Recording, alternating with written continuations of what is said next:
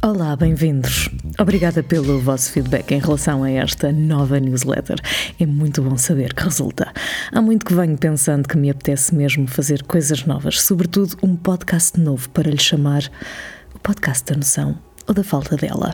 O meu objetivo é pôr a nus os disparates todos que por aí circulam. Hum, temas não faltariam. Nunca como agora senti tanta dificuldade em escolher sobre o que escrever e mesmo não fazendo muitos amigos com um podcast que coloca o dedo na ferida, sinto que é impossível calar, que o mundo precisa de mais bom senso e, sobretudo, de reaprender a viver.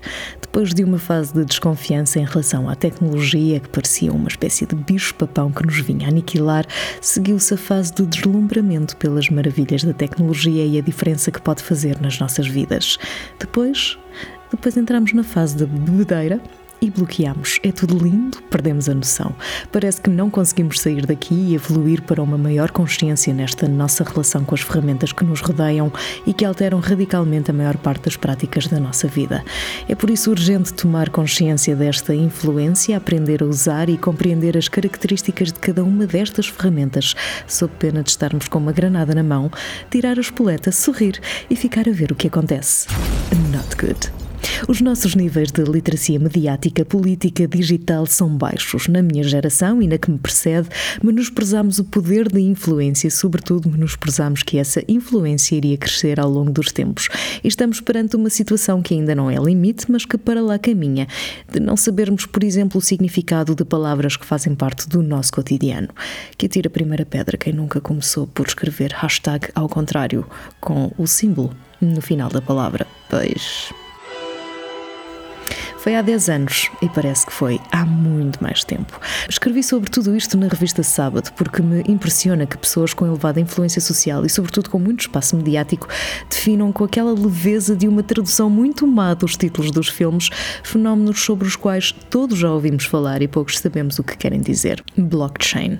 Por isso é tão importante estarmos informados para não ficarmos desinformados. E quando falo em estarmos informados, não é saber tudo, é antes saber onde encontrar a informação válida. Eu gosto de brincar com as palavras e escrevi que vou dar bloco a esta chain de falta de noção, porque acredito que temos todos uma responsabilidade que nunca antes tivemos. Uma vez que o que dizemos ou escrevemos e publicamos na web, onde quer que seja, fica para sempre online, é importante evitar o disparate para diminuir a probabilidade de outros serem influenciados por aquilo que escrevemos. Ponto final.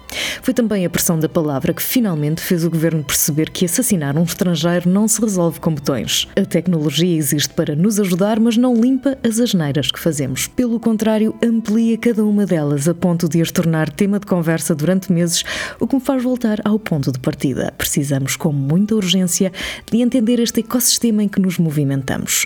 E por isso vos pergunto: se houvesse um tema, apenas um tema, uma pergunta, um tópico, alguma coisa que pudessem escolher para para compreender melhor a influência da tecnologia na nossa vida, qual seria? Vão lá à newsletter e deixem um comentário. É que eu estou a preparar uma série especial de 10 episódios para o lançamento do meu novo livro, que diz que sai em janeiro, e eu gostava muito de poder contar com o vosso contributo neste processo. Querem ajudar-me? Contem-me tudo. Que dúvidas têm? Por exemplo, conhecem as funcionalidades todas do vosso smartphone? Sabem gerir a vossa privacidade na web? Sabem gerir o vosso e-mail? E nas redes sociais, como é? Conseguem, por exemplo, revogar o acesso entre aplicações? Proíbem os mais novos ou explicam-lhes as características daquilo que estão a usar? Dating online ainda é uma cena ou nem por isso? E a vossa rede social preferida, qual é? Deixem um comentário aqui na newsletter ou se tiverem vergonha, enviem-me um e-mail. Eu não conto a ninguém. E até para a semana.